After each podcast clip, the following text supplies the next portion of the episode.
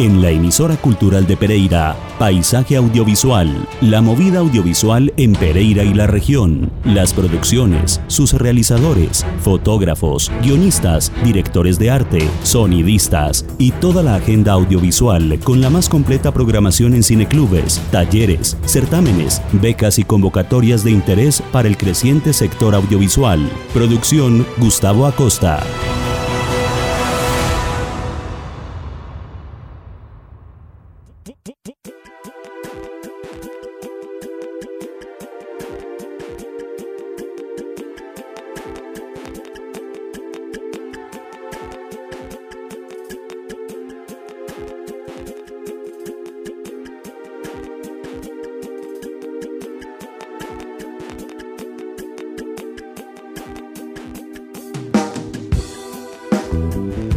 Buenas tardes, este es Paisaje Audiovisual en la emisora cultural de Pereira, radio de interés público. Bienvenidos.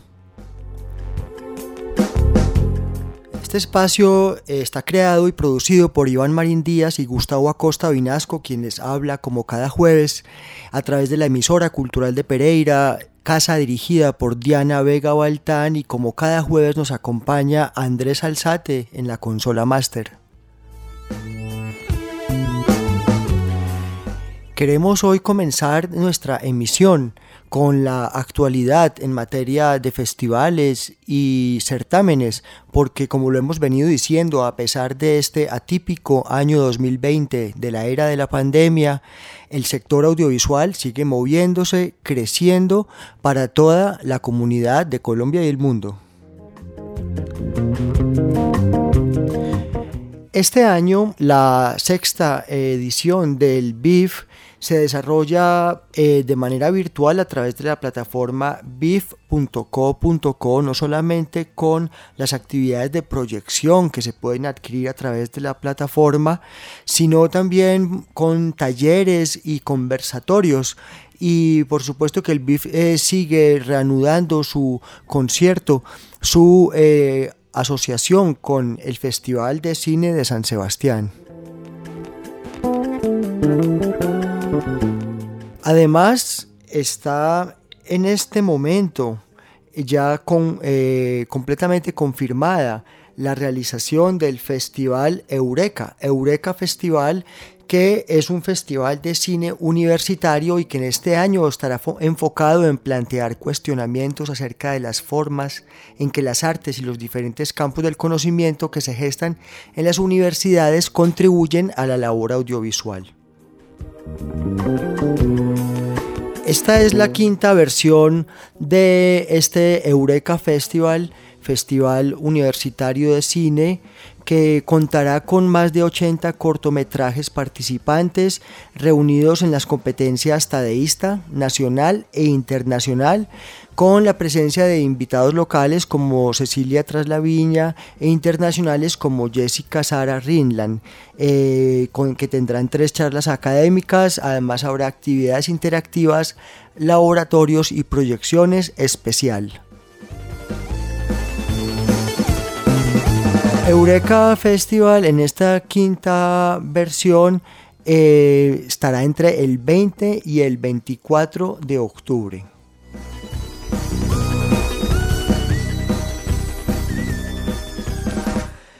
Eh, estamos muy pendientes de los resultados de la convocatoria de estímulos de la Secretaría de Cultura de Pereira. Como les comentábamos, ya cerraron las dos eh, modalidades, la modalidad de becas y de premios.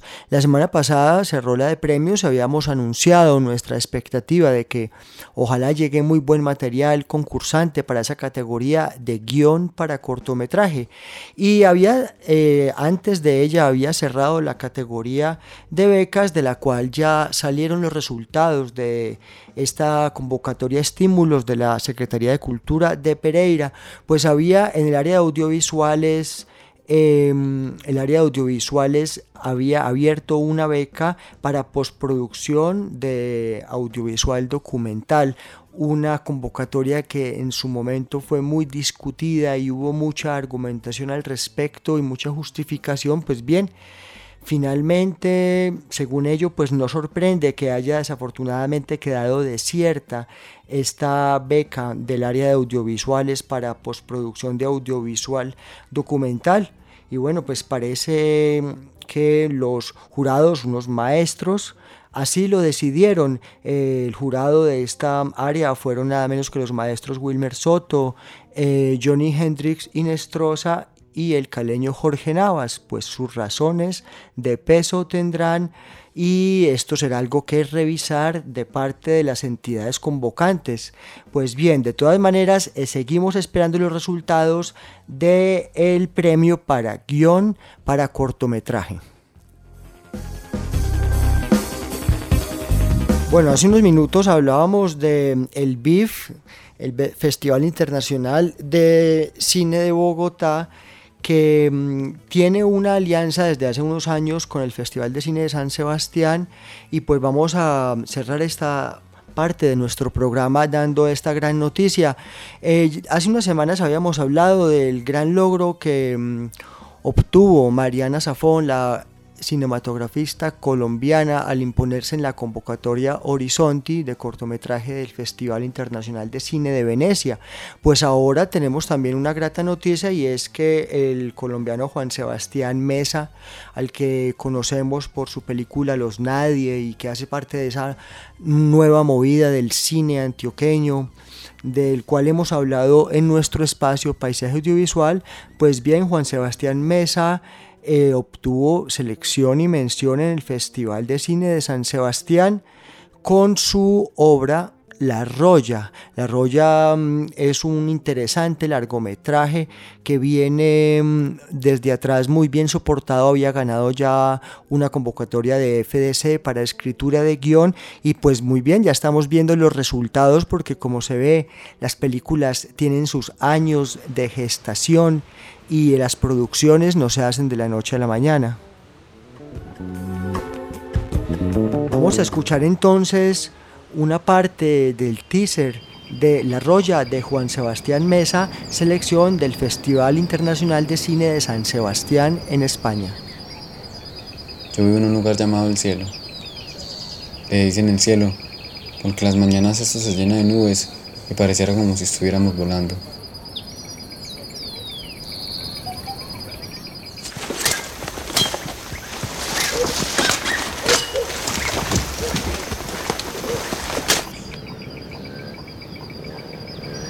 Cuando yo era pequeño, salíamos del colegio todos a coger café.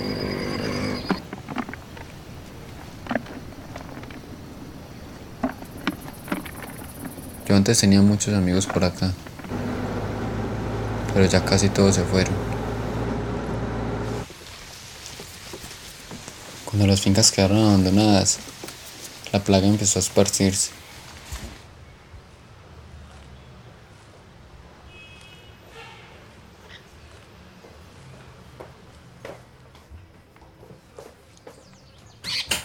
Los viejos dicen que fue una bruja que echó una maldición. A veces creo que me visita una en las noches. Se para en mi pecho y no me deja respirar.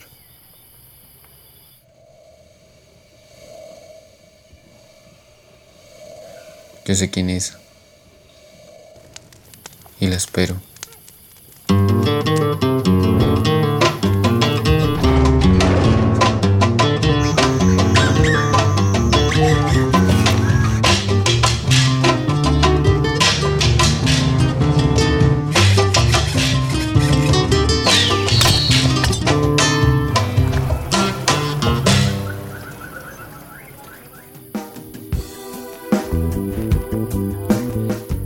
Estamos en Paisaje Audiovisual, hoy nuestra emisión número 66. Acabamos de escuchar un fragmento del largometraje de Juan Sebastián Mesa La Roya, que acaba de ser exhibido, seleccionado en la muestra WIP en el Festival de Cine de San Sebastián, País Vasco. Em, hablemos un poco de esta convocatoria WIP, esta categoría que es una nueva categoría, una nueva muestra que tiene este festival, que se dedica a mostrar proyectos en progreso, en una etapa que estén mínimo en un 70% de desarrollo. Pues bien, en Juan Sebastián Mesa, al momento de esta exhibición, hace pocas semanas en el Festival de Cine de San Sebastián, ha comentado que mm, la roya ya está en un 95% y el objetivo de esta muestra es obtener los recursos necesarios para la postproducción porque los trabajos no terminan de desarrollarse a pesar de que estén rodados. En la etapa de postproducción es una etapa bastante compleja que le acaba de dar forma a las piezas cinematográficas. Hemos hablado en nuestro eh, espacio de paisaje audiovisual de obras en progreso. Hace no muchas semanas estuvimos conversando con Ana María Llano, directora del largometraje Big Flaco, que también se encuentra en progreso y como parte de este proceso pues obtuvo una beca eh, de la convocatoria Cultura en Casa de la Secretaría de Cultura de Pereira. Este programa sobre Big Flaco, un largometraje en progreso, como todos nuestros 65 programas anteriores, ustedes los pueden escuchar eh, solo googleando Paisaje Audiovisual Podcast. Nos encuentran en Spotify y seis plataformas más. Y si desean escuchar un programa específicamente, tenerlo, se los pondremos a través de iBox. Solo escríbanos en nuestro WhatsApp de la emisora 318 7900 700.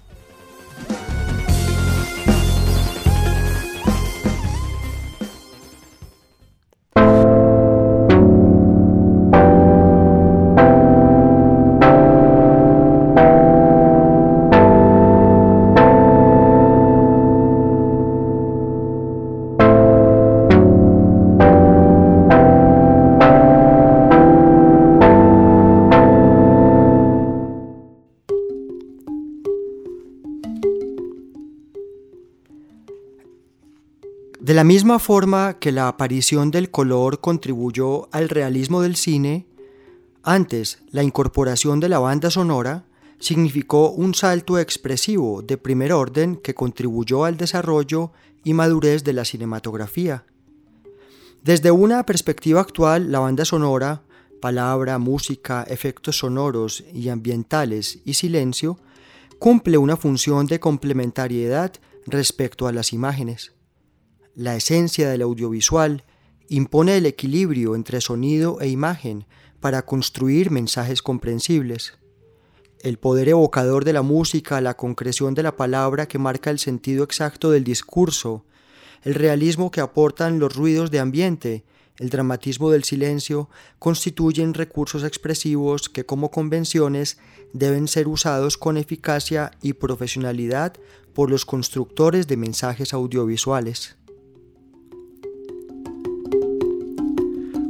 Hoy en Paisaje Audiovisual, la banda sonora. Con la incorporación del sonido a la imagen, el cine experimentó un gran salto expresivo. El sonoro complementa, integra y potencia la imagen visual y contribuye al realismo. Además, en el nivel narrativo, posibilita un importante ahorro de planos y de rodeos visuales que la imagen muda tendría que utilizar para comunicar conceptos y situaciones. El mundo que nos envuelve es sonoro y por tanto el uso del sonido evita recurrir en exceso a la convención. Así se consigue una simplificación en la expresividad.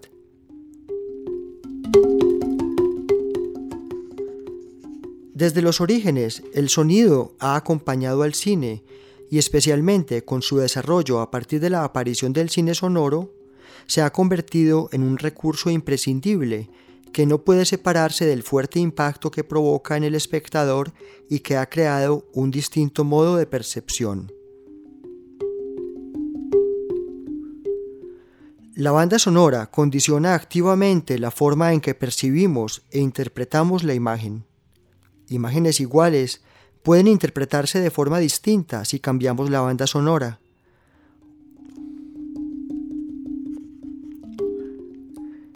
Todavía se mantiene en algunos círculos la consideración de que el cine dejó de ser auténtico cine cuando apareció el sonoro. Lo que fue cierto en los primeros momentos, cuando se utilizaban simplemente las novedades del invento sin que los códigos expresivos se hubieran desarrollado.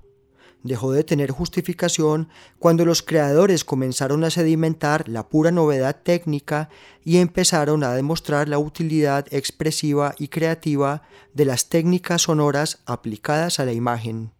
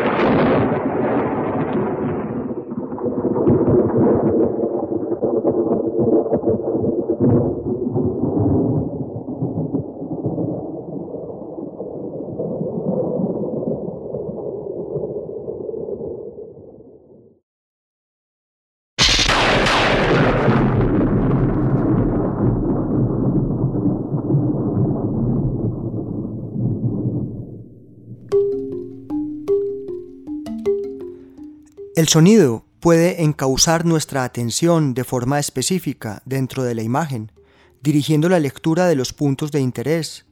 Nos indica lo que debemos mirar. La pista sonora de algún elemento visual puede anticipar ese elemento y dirigir hacia él nuestra atención.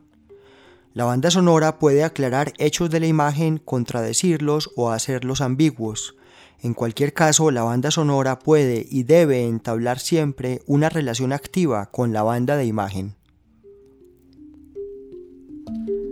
Con la introducción del cine sonoro, la infinidad de posibilidades visuales se unió a la infinidad de hechos acústicos. En una perspectiva de desarrollo histórico de la cinematografía, Roman Gubern recoge a modo de inventario las aportaciones esenciales que dimanaban de la incorporación del sonido, con exclusión de la música, que ya existía en el cine mudo en forma de orquestas de acompañamiento durante la proyección en sala.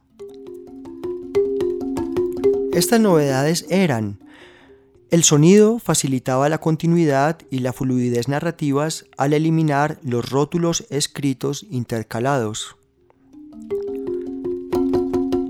permitía una gran economía de planos al poder representar elementos ausentes del encuadre por su sonido en off sin necesidad de visualizarlos. Desplazaba el protagonismo del plano, pieza de montaje clave y base del ritmo en los sintagmas mudos, hacia el protagonismo de la escena, definida por una mayor cohesión espacio-temporal y por una continuidad más sólida, permitía la introducción de un narrador oral y aportaba una valoración dramática del silencio que era propiamente inexistente cuando el cine era mudo. Finalmente, gracias al sonido y la banda sonora, se introducía el rico universo acústico de los ruidos no solo en función mimética, sino también dramática y expresiva.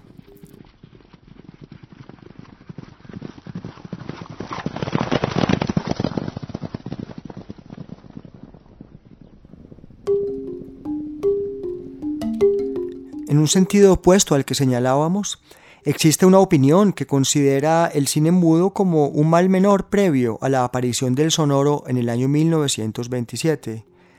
Los hechos, no obstante, y con una perspectiva histórica, desdicen la idea de que el invento del sonoro apareció 30 años después de la aparición del cine, porque el desarrollo de la técnica no lo permitiera con anterioridad.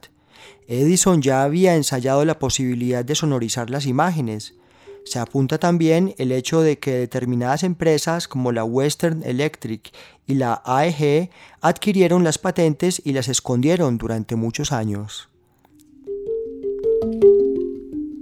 Aunque existían los procedimientos técnicos de grabación y de reproducción del sonido para que se produjese la implantación generalizada, se necesitaba dar el paso de los primitivos discos sincronizados a la incorporación de una banda de sonido al lado de la película cinematográfica. Solo así podía considerarse una realidad la existencia de la banda sonora integradora de las voces, ruidos y música.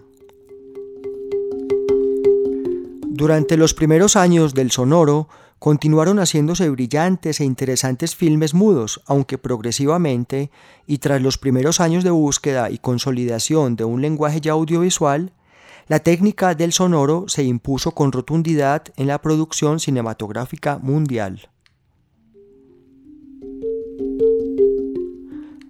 Algunos autores aseguran que el cine sonoro nació también motivado por la competencia comercial de la radio que progresivamente arrebataba espectadores a las salas de exhibición. Algunos estudios demuestran el progresivo aumento de audiencia de la radio junto a un incremento mucho más débil de la asistencia a las salas durante el periodo 1922-1930 esta diferencia se hacía especialmente evidente con la coincidencia de retransmisiones de finales deportivas, programas radiofónicos de gran éxito e incluso con las noches invernales o lluviosas.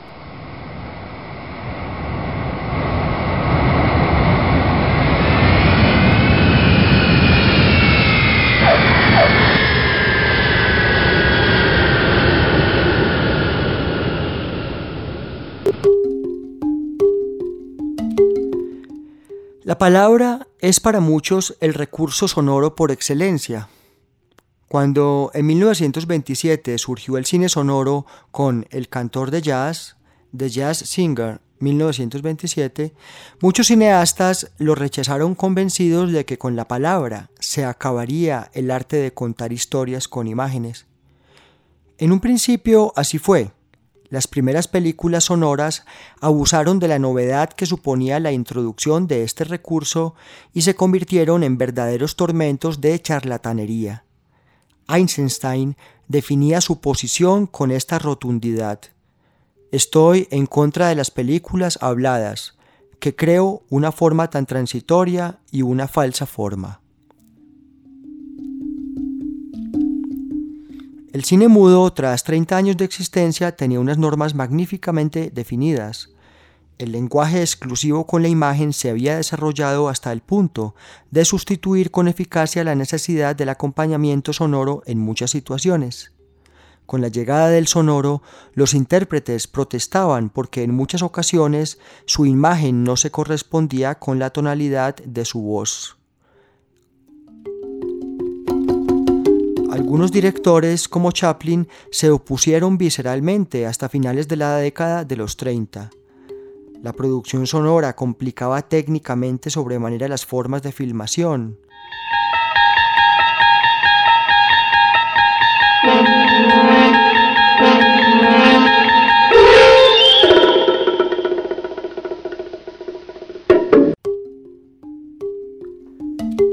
Estuvimos escuchando hoy la importancia de la banda sonora, textos de Federico Fernández y José Martínez. Los esperamos en una nueva emisión de Paisaje Audiovisual. Feliz tarde.